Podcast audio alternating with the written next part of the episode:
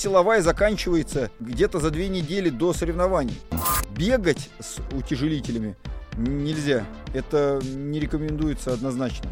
Развивая гармонично мышцы, которые нужны для бега, да, мы тем самым обеспечим профилактику травм. Группы мышц бывают продвигающие, бывают поддерживающие. И чтобы бегать быстрее, нужно развивать именно продвигающие. Если вы делаете упражнение неверно, то оно перестает быть эффективным. Желательно не делать полных дней отдыха, когда вы вот уже втянулись. Любая силовая работа должна заканчиваться работой на технику. Если вы по мере разминки чувствуете, что ничего у вас не проходит, тренировку мы заканчиваем.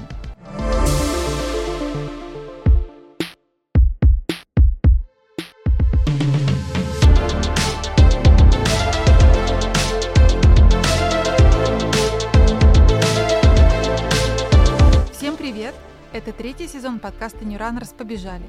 С вами Алла Соколова и Сергей Лютых. Сегодня мы детально поговорим про общую физическую подготовку бегуна. Для чего нужны силовые упражнения? Можно ли улучшить беговые показатели без бега? И какие мышцы важно укреплять бегунам? В этой теме нам поможет разобраться человек, который ответил на сотни вопросов пользователей New Runners. Опытный тренер, действующий спортсмен Владимир Метелкин. И снова здравствуйте. Ну что, побежали?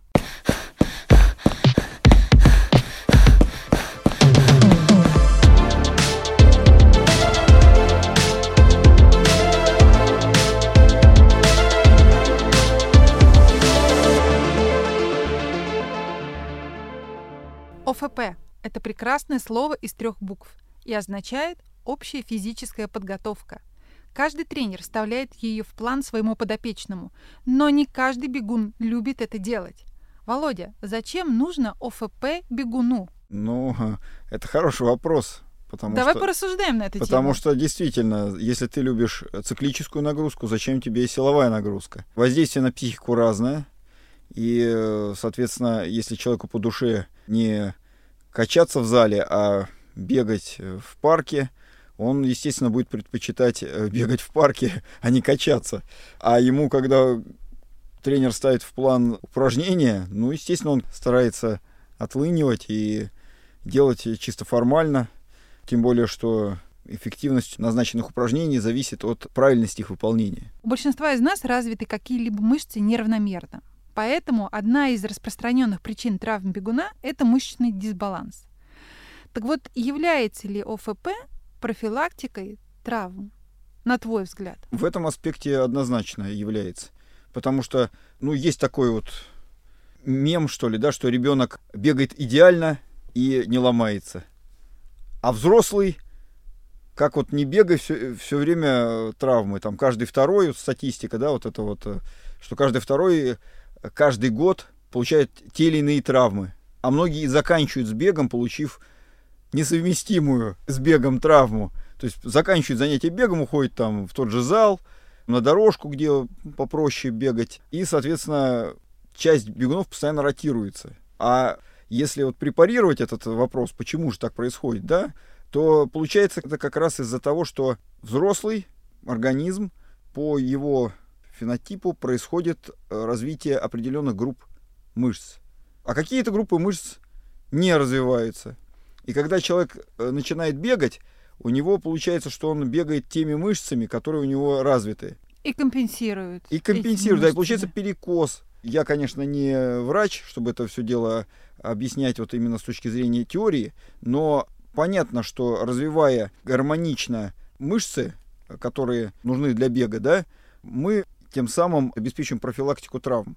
То есть определить неразвитые группы мышц, ну, сам человек, он, конечно, сам на себя со стороны не взглянешь, для этого нужна консультация тренера, но получив назначение для развития вот этих вот групп мышц и занимаясь целенаправленно после беговой тренировки еще и силовой тренировкой, бегун избегает возможных проблем с травмами опорно-двигательного аппарата, которые являются основой э, травматизма, потому что есть еще и травмы, не связанные с мышцами. Это психологические там и так далее. Да, но, но ведь э... можно заработать травму от ОФП. Ну, естественно, что упражнение это, если его делать неправильно, оно может быть как травмирующим, так и неэффективным.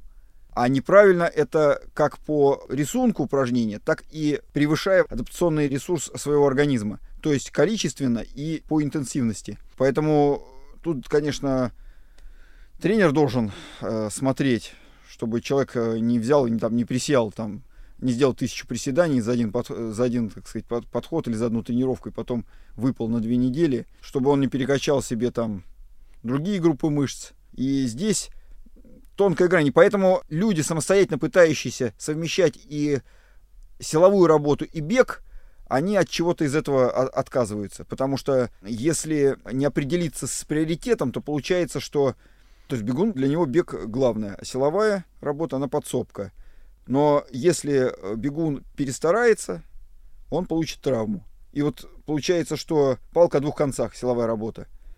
И не делать ее будут проблемы у большинства ну, мы, мы, так сказать, э, гениев, людей, которые... От природы. Да, талант, талантливые, талантливые в беге от природы. То есть там, ну, не имеют, допустим, лишнего веса, с врожденной техникой бега. То есть такое случается. Но это вот как, как алмазы, да, в грязи. Грязь это все остальные. Все мы. Мне кажется, да. Самоцветы. землю отыдешь. Самоцветы, да. Как алмаз, да. Вот. И, естественно, что большинство абсолютное должно делать УФП просто потому, чтобы бегать. И вот к этой мысли человек самостоятельно, к сожалению, подойти не то что не способен, а это как бы ну, за, за гранью понимания обычного бегуна, почему вот он должен делать силовую. Но именно тренер подталкивает. А конкретно, вот какой комплекс упражнений является базовым для бегуна вот в ОФП? Вот что все мы должны ну, делать? Ну, давайте с того, с того начнем, что вот я лично, я разделяю ОФП и СФП. ОФП это общая физическая подготовка, а СФП это специальная. Если мы берем бегуна, то для него есть специальные упражнения, беговые, или развивающие беговые группы мышц, потому что э, группы мышц бывают продвигающие, бывают поддерживающие. И чтобы бегать быстрее, нужно развивать именно продвигающие над поверхностью, да, а чтобы обеспечить выносливость и, кроме выносливости, рисунок бега, технику, Э, нужно поддерживающие мышцы развивать. Ну и, вот тогда расскажи про и, СФП. Да, и соответственно, если вот часть УФП, да, это мышцы корпуса однозначно, плеч, рук и отдельные группы ног даже, такие, например, как квадрицепс. Он является поддерживающей группой мышц. И переднеберцовая мышца, которая вот спереди голени, она тоже поддерживающая. А СФП это именно продвигающие. Продвигающие у нас, естественно, не развиты ягодичная еще как-то, допустим, развита, потому что она обеспечивает прямохождение. А, допустим, бицепс бедра и группы мышц задней поверхности бедра, там их четыре вот основных. Бицепс бедра. Все, я узнал новое словосочетание до этого выпуске. Ну, это мышца, которая сгибает голень в коленном суставе. А бегуны хвастаются друг с другом бицепса бедра. Но это могут себе позволить спринтеры средневеки. Например, тестовое упражнение для средневека это из положения лежа на животе встать на колени. Сейчас все представили себе эту картинку. Ну, естественно, зажав пятки, либо пятки кто-то держит, и нужно просто встать на колени. Вот это упражнение тестовое, это уровень кандидат мастера спорта на средней дистанции. Большинство бегунов это не сможет сделать. Так вот. как все-таки развить бицепсы бедра вообще? Мне теперь загорелось, желание новое появилось, возможно. Ну, это поддерживающее, а ты хочешь Не, продвигающее. Это, это продвигающее. Я запомнил. А, а ты хочешь а, марафон из трех. Тебе... Это про... Мне надо продвигающее, я чувствую. Но важнее бицепса бедра, да? Трицепс бедра. Икроножная мышца двуглавая и э, мышцы стопы. Это СВП, это специфические. Да, да, да, да. Расскажи о таких упражнениях вообще, что это за упражнения? И для кого они? То есть это какие начинающие бегуны? Это те, кто только вышли недавно на свою первую пробежку, или кто бегает первый сезон, или более продвинутые? Алчущие новых ну, вот, побед. Об, ну вот обычно, обычно, вот если мы берем новичка, да, у него могут быть развиты ягодицы и квадрицепс. А задняя поверхность бедра, икроножная, стопа, сгибатель бедра, кстати, это то, что поднимает э, колено вперед, ну и бедро, соответственно, выносит и, и обеспечивает э, красивый рисунок бега и постановку, вертикальную постановку голени на опору. Упражнения э, на эти группы мышц можно давать, в принципе, любому бегуну. То есть сгибатель бедра, икроножная стопа. Бицепс, опять-таки, к чему прицепились-то. Это все-таки для быстрых бегунов. Недаром я ну, сказал. просто Сережа хочет стать быстрым Ну, я вот бегуном, да. недаром упомянул, что уровень КМС, да, и говоря об упражнениях конкретных, вот ускорение, это тоже силовая работа, особенно если в горку, вот, или там где-нибудь по траве, по снегу. Это тоже разновидность силовой работы. Специальные беговые упражнения, тоже разновидность силовой работы, только это с высокой интенсивностью и с высокой динамикой. Вот. Хорошо, то, а то есть спектр, да, Мгм, а- спектр очень большой. А какие тогда упражнения ты относишь к обычному ОФП? А к обычному ФП это мышцы корпуса. Подтягивание вот нужно Брусья, бегунам? подтягивание, планка. Вот, О, для планка. начинающих. А подтягивания вот как бегуну-то помогают? А подтягивание позволяет удерживать плечи не- и не задирать их к ушам. Потому что многие бегут, э, сутулясь, и, соответственно, мышцы, обеспечивающие поджатие лопатки к корпусу и опускание плеч, как раз тренируются подтягиваниями. Да, не нужно подтягиваться там десятки раз, достаточно вот 10 раз. Это вот хороший уровень для бегуна. А меня вот планка интересует. Насколько сама планка эффективна для бегунов? Начнем с того, что планка относится к статическим упражнениям. А упражнения бывают статические, статодинамические и динамические. Да, мы что-то как-то Вот. разбежались по упражнениям. Да. Да. Давай по порядку. Вот. Про статические. Вот все, что нам известно о статике до недавнего времени, укладывалось в гимнастику так называемого циркача Засса, две буквы «С». Это герой Первой мировой войны, военнопленный, бежал из плена и сам самостоятельно при помощи статики, восстановившийся после травмы, вплоть до угрозы отъема ног. И он, не будучи на вид гипертрофированным таким вот силачом, то есть, ну, как, как обычный человек, он выступал в цирке, в цирке и поднимал большие тяжести. То есть это упражнения, направленные на развитие сухожилий в организме человека. Тогда как динамические упражнения и статодинамические предназначены для амплитудного выполнения упражнений с целью развития мускулатуры. И многие спринтеры, если у нас вот как бы образ, да, спринтер это обычно такой шкаф, особенно из Америки, если северный. А при этом мы смотрим таких вот субтильных бегунов, ну, вроде э, Леметра французского, который, ну, вообще мальчик на, на, на фоне. Ясно, что человек одарен, да, и ему не нужны большие мышцы. У него подвижные сухожилия, хорошо развитые генетически. Вряд ли он гимнастикой ЗАСа э, накачивал их. И тем самым противопоставляется большая мускульная масса, потому что, опять-таки, у бегунов какая э, страх, фобия? Это накачать большие мышцы, особенно у женщин. Ну, накачать большие икры. Всегда волнуются Да, за большие то, икры. Большие, так сказать, вот э, квадрицепсы, все это будет. Зачем я- Тяжестью дополнительной. ну и тяжестью и выглядеть. Ведь э, для женщины важно выглядеть и оценка в глазах окружающих. На самом деле силовые упражнения, я вот так вот мостик кидаю, выполняемые с определенной динамикой и с определенными весами, не приводят к гипертрофии мышечной ну, внешнего вида, так скажем. Потому что мышечная ткань, она немножко все-таки гипертрофируется. То есть мы увеличиваем силу мышц, не увеличивая Массу. не увеличивая массы, да, то есть мы прорабатываем и увеличиваем процент э, управляемости конкретных мышц при помощи ну, э, силовой работы. То есть это главное, чего, чего мы добиваемся. То есть мы не развиваем в поперечник мышцы, мы прорабатываем мышцу. И вот в этом отличие ОФП и СФП бегового от там, ну, от Качковского, например, да, где нужно именно вот внешний вид.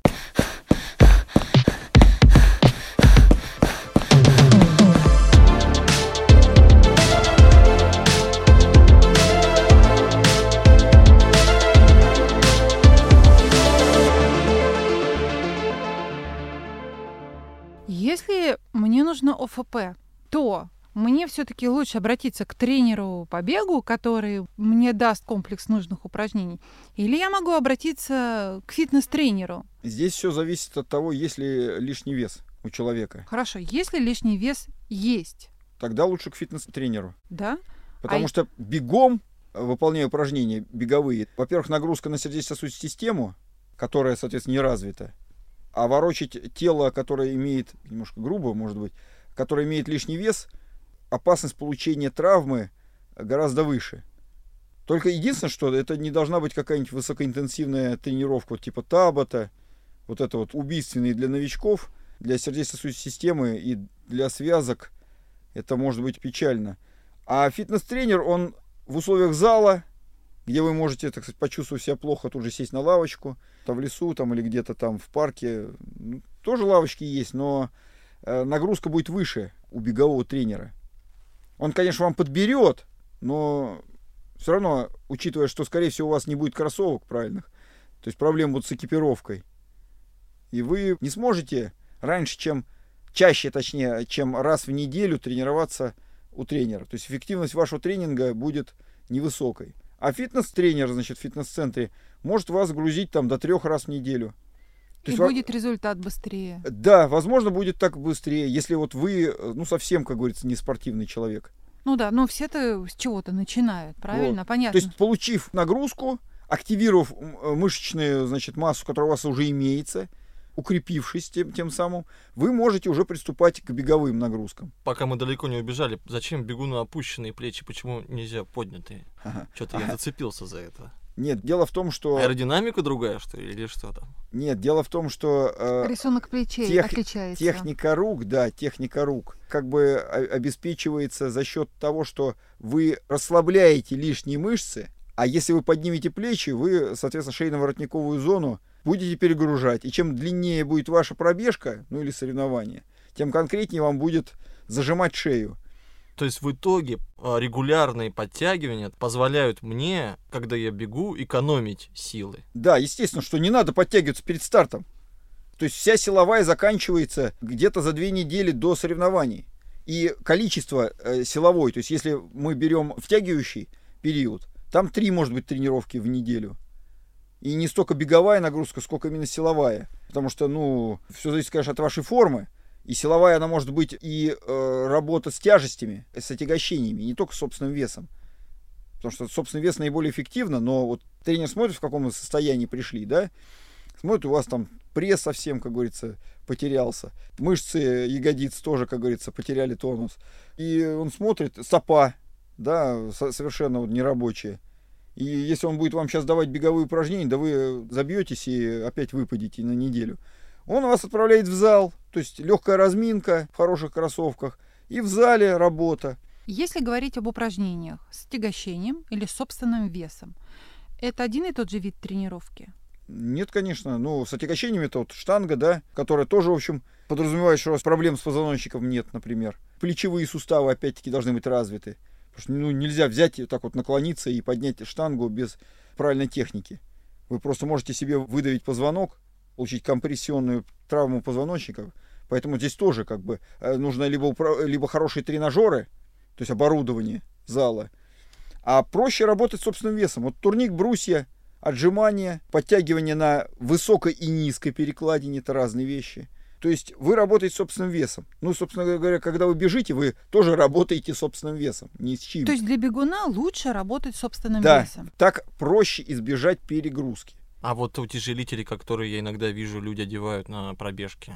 В общем, какие-то Я видела такие... с рюкзаками, с песком бегают. Это, это, это, очень, это очень вредно. Желательно не использовать и не обманывать себя вот этим вот тем, что вы как бы лучше бы и быстрее подготовитесь, вы просто угробите себе суставы и связки и разрушите э, технику бега. Это возможно допускать как раз вот при работе с собственным весом, при подтягиваниях, при отжиманиях от брусьев, при прокачивании пресса, ну вот, там, или гиперэкстензии. В этом смысле можно использовать утяжелитель, потому что это проще, чем держать блин или вешать его там на поясницу. Можно надеть утяжелители на лодыжки или рюкзак надеть специальный, ну и рюкзак я в кавычках называю, то есть специальное тягощение в виде рюкзака. То есть для работы на тренажерах.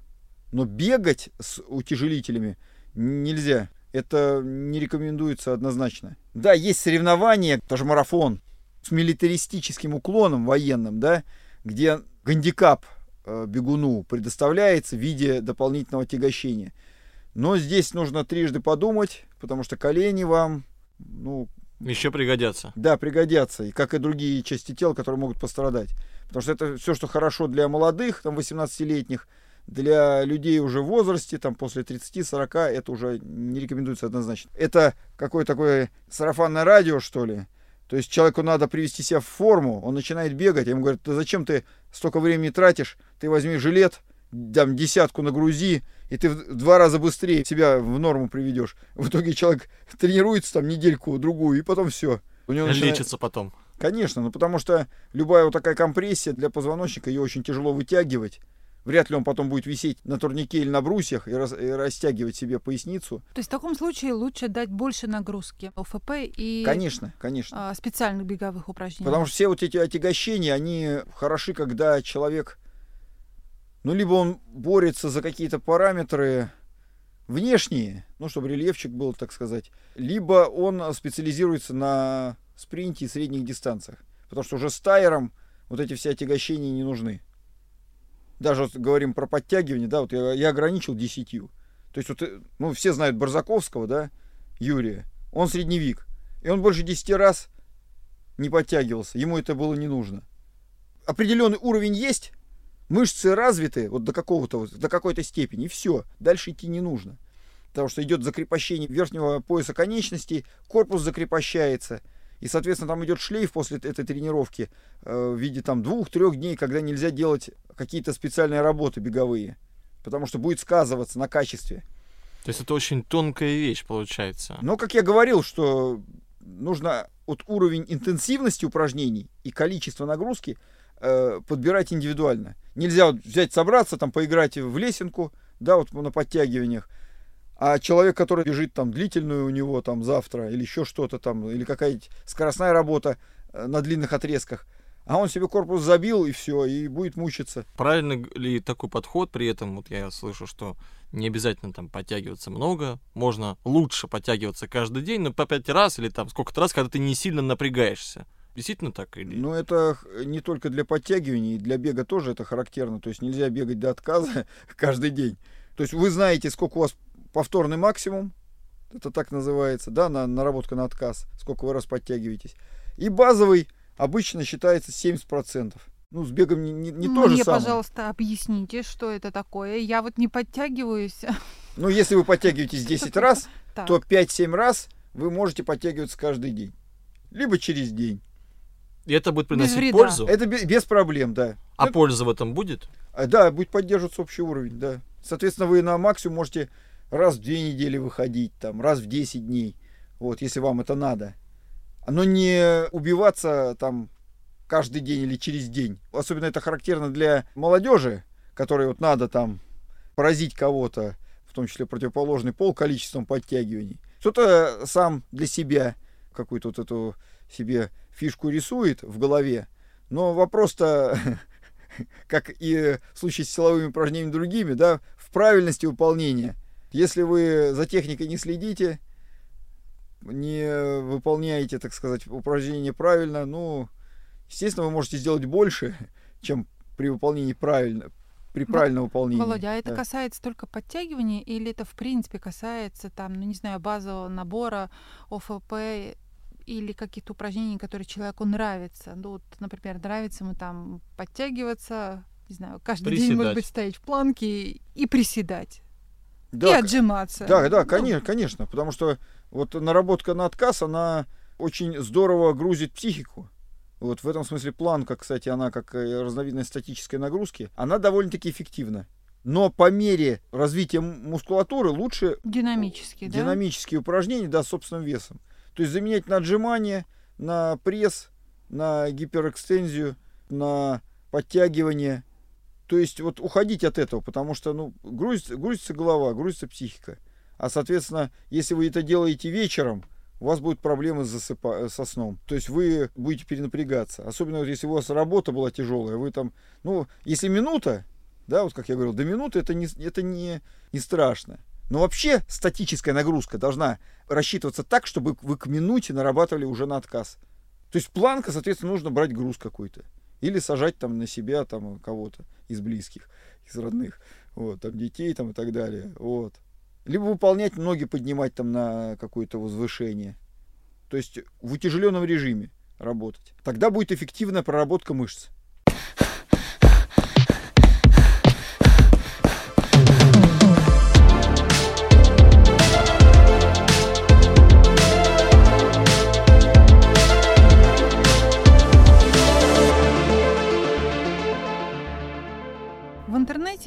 Невероятное количество упражнений, которые предлагаются для любого человека.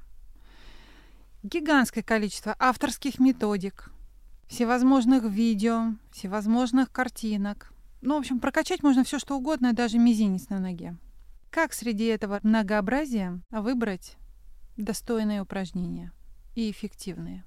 Ну, во-первых, можно методом научного тыка, да, когда вы знаете, что у вас группа мышц не развита, вам сказали, да, что вот у вас там бицепс бедра не развит. Вы берете несколько упражнений и по очереди их перебираете.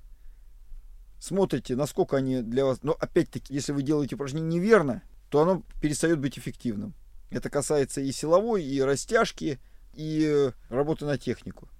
Здесь такой момент, что вы можете, конечно, может упражнение для вас эффективно, но вы делаете его неверно. Тогда, значит, что, его в сторону Следующее, идти да, к следующему. Да, потому что на самом деле любая силовая работа должна заканчиваться работой на технику. То есть вы должны почувствовать, что активация мышц приводит к подвижке в техническом рисунке вашего бега. Когда ты говоришь активации мышц, вот как это физически чувствуется в организме? Вот Ну, что это? Они напрягаются, они должны гореть. Как а, это а- чувствуется? А вот, вот тут такой момент, что силовая тренировка может быть тонизирующей, то есть приводить мышцы в тонус, и может быть развивающей. Тонизирующая сочетается со скоростной работой. То есть вы проработали мышцы, там, допустим, один-два подхода, и перешли к скоростной работе. И вы вот ощутили, что управляемость мышцами повысилась, что вам бежать проще, и вы бежите быстрее. А вот развивающая силовая работа не подразумевает скоростной, потому что вы урабатываете мышцы в хлам, и вам после этого требуется 48 часов на восстановление. То есть следующий день будет восстановление и без бега. Либо восстановительная пробежка, никакой работы на технику, на скорость. Тогда объясни, как в принципе разнести ОФП по времени с длительной и с темповой, например, тренировкой. Все упирается в возможности конкретного человека. Наши гормональные возможности, потому что при силовой работе выделяются гормоны. То есть гормональная система испытывает нагрузку. И при длительной, если вы перебираете немножко с пульсом, ну, мо- может быть, длительная там с какими-то включениями, например, с темповой работой сочетается, либо с э, какими-то отрезками э, длинными. И темповая работа тоже подразумевает нагрузку на гормональную систему. И возможности гормональной системы у каждого человека, они свои, да?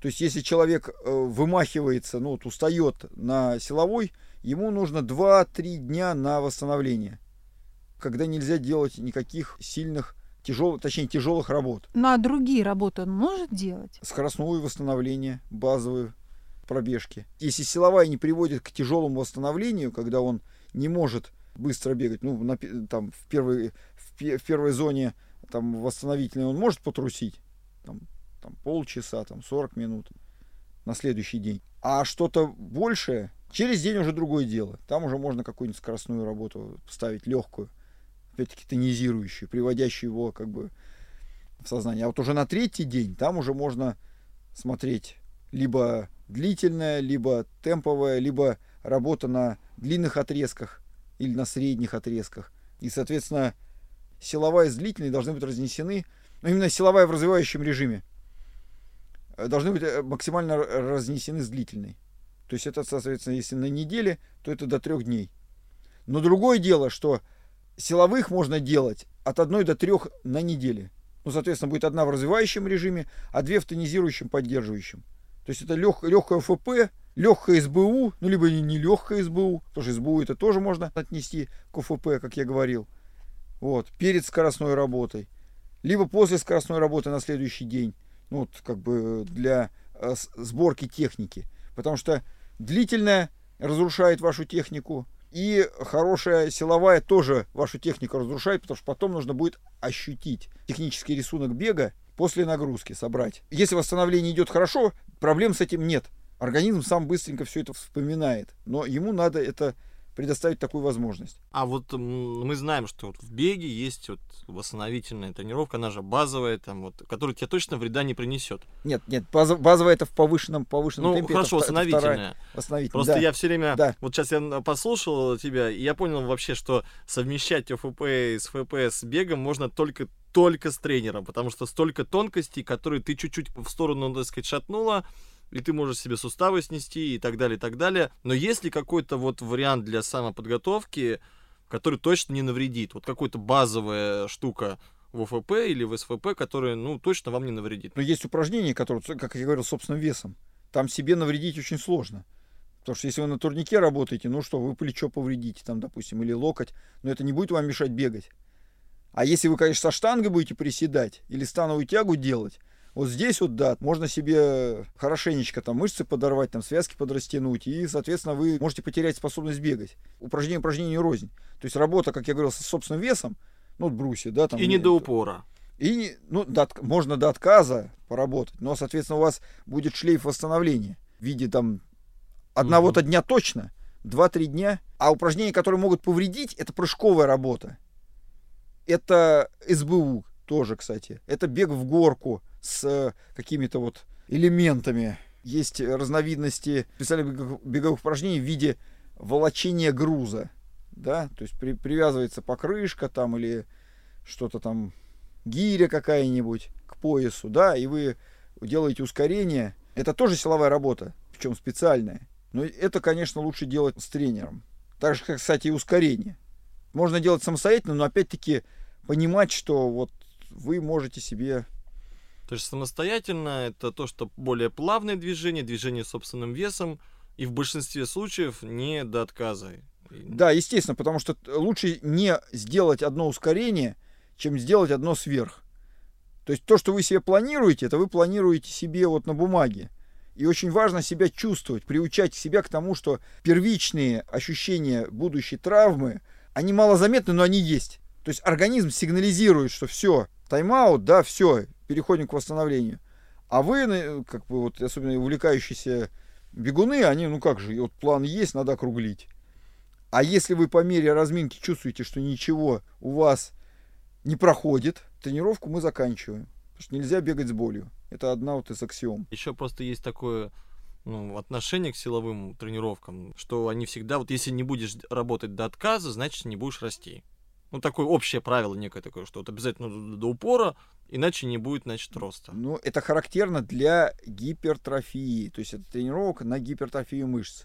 Можно э, работать, ну, вот кто может не, не, не травмироваться? Дети, да, подростки. У них нет лишнего веса у них достаточно, так сказать, скромные силовые возможности. Вот их можно гонять. А взрослого человека гонять нельзя, потому что он себя затренирует.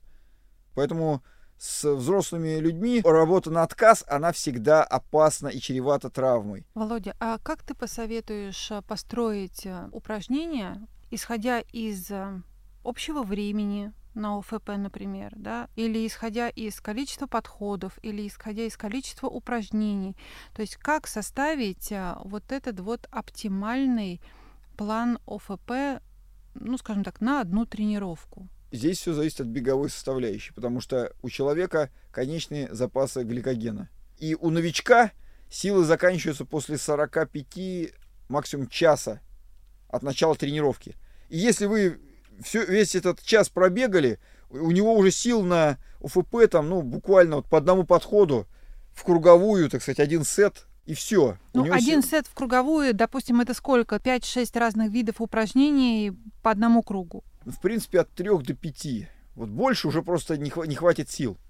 Даже То прям есть, совсем мало так. Ну, если, если новичок, да, у него нет гликогена, он э, практически не, не сможет Э, работать эффективно. Хорошо, если человек уже такой более тренированный, то он может а сделать. А здесь, тогда... да, здесь мы тогда добавляем, либо делаем несколько сетов, либо Д- одинаково. Ну подожди, несколько это что? Два, три, четыре, пять. Вот смотрите, как тонизирующий уровень нагрузки это один-два подхода, а три и больше это уже развивающий. Соответственно, если мы сегодня делаем развивающий ФП, у нас бег будет только, уже бег становится подсобкой, мы размялись 15 там Э, минут, допустим, поделали э, легкие специальные беговые упражнения, чтобы нам мышцы проработать специально. Ну, максимум, допустим, если с гимнастикой, гимнастику мы не включаем как бы вот в беговую часть, да, все-таки она как бы отдельно стоит. И если это совсем новичок, да, то для него тоже гимнастика будет нагрузкой. И тут нужно очень как бы, чтобы общее время тренировки не превышало полтора часа. А силовую вот силовую часть. Ее же можно растягивать, увеличивая паузы отдыха. А стоит ли растягивать? Или поскольку делать в круговую, то все-таки эти группы мышц, они успевают отдохнуть, потому что ты же меняешь виды упражнений. Да, да. Это, Правильно это, же? это проще. Да. Это проще, это быстрее, это Да. экономичнее по времени. То Да. есть ты за те же самые, там, не знаю, 40 минут, ты успеешь больше, нежели ты будешь делать там приседания по три подхода и делать себе больше паузы. Ну, чистая математика. Да, и вот здесь вот опять-таки вопрос психологии. Потому что есть люди, которым все равно, да, они, они готовы изолированно работать над одной группой мышц, а есть люди, которые очень утомляются, и для них лучше круговая тренировка. Она менее нагрузочна на психику, потому что вы каждый раз меняете упражнения. И потом, возвращаясь к этой же группе мышц, она успела, во-первых, отдохнуть, во-вторых, вы не так утомили психику. Потому что когда человек понимает, что вот он сейчас будет приседать, потом там будет э, делать какие-то нашагивания, потом еще какой-то вариант, уже хочется домой. То есть, соответственно, у него и мотивация, и утомляемость от тренировки будет повышенная. И, соответственно, на следующий день ему будет тяжело выйти на восстановительную пробежку. Или там хотя бы просто на ходьбу. Потому что желательно не делать полных дней отдыха, когда вы вот уже втянулись. На втягивание мы делаем от- дни отдыха. Когда вы уже втянулись, желательно давать нагрузку каждый день, включая ходьбу, например. Это не беговая нагрузка, но для восстановления, в том числе э, психики, иногда полезно просто прогуляться. Несколько километров, тем же полчаса. А есть вот такая популярная схема, в основном в парках. То есть, когда человек забегает в парк, добегает какого-то комплекса, там турничок, брусья, делает подход там-там, бежит дальше до следующего комплекса, опять там-там, и вот так вот пробегает какой-то вот, ну, маршрут. Вот часто люди в возрасте, Да. кстати, это делают. Насколько это полезно, так, такие сочетания? Это как раз очень хорошо. Вы тем самым отслеживаете восстановление организма. Потому что если вы перекачались, вы уже так побежать-то не сможете. Если вы там перегрузили спину, допустим, или икроножную, у вас, соответственно, будет схватывать мышцы, сводить там, и все, и не получится бежать. Контроль восстановления получается тем самым. И если вы бежите медленно, ну там вот в первой зоне, да, там восстановление, э, вот, восстановительной, то вполне такое сочетание бега, ходьбы, там, возможно, для начинающего и силовой работы. То есть вы делаете по одному подходу в круговую несколько тренажеров, потом какие-то другие тренажеры в другом месте. Либо сюда же возвращаетесь после там пяти минут, скажем, трусцы. Ну, круг сделал, условно. Да, да, да, 1-2 километра. Это прекрасно сочетается. И тем самым нагрузка общая на организм, она э, снижается. Володя, как всегда, это было очень полезно, познавательно, широко. Я опять для себя сделала вывод, что если ты хочешь заниматься, то обязательно надо это делать с тренером, потому что это какая-то невероятная теория и наука отдельная. И не просто каким-то тренером, а с определенным, с тем самым, который пришел к нам сегодня на встречу. Да, тренер должен быть грамотный, и ему надо доверять. Володя, спасибо тебе большое. И вам спасибо, что пригласили.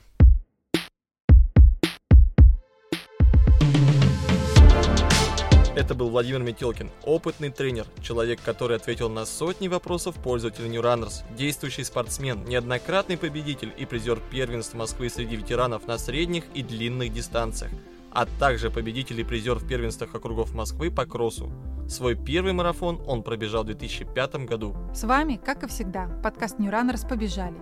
Присылайте нам на почту любые вопросы о беге, и мы обязательно ответим на них в следующих выпусках. Подписывайтесь на наш телеграм-канал и слушайте нас везде. На Soundstream, в Apple и Google подкастах, ВКонтакте, на Яндекс.Музыке, Кастбоксе и других подкаст-площадках.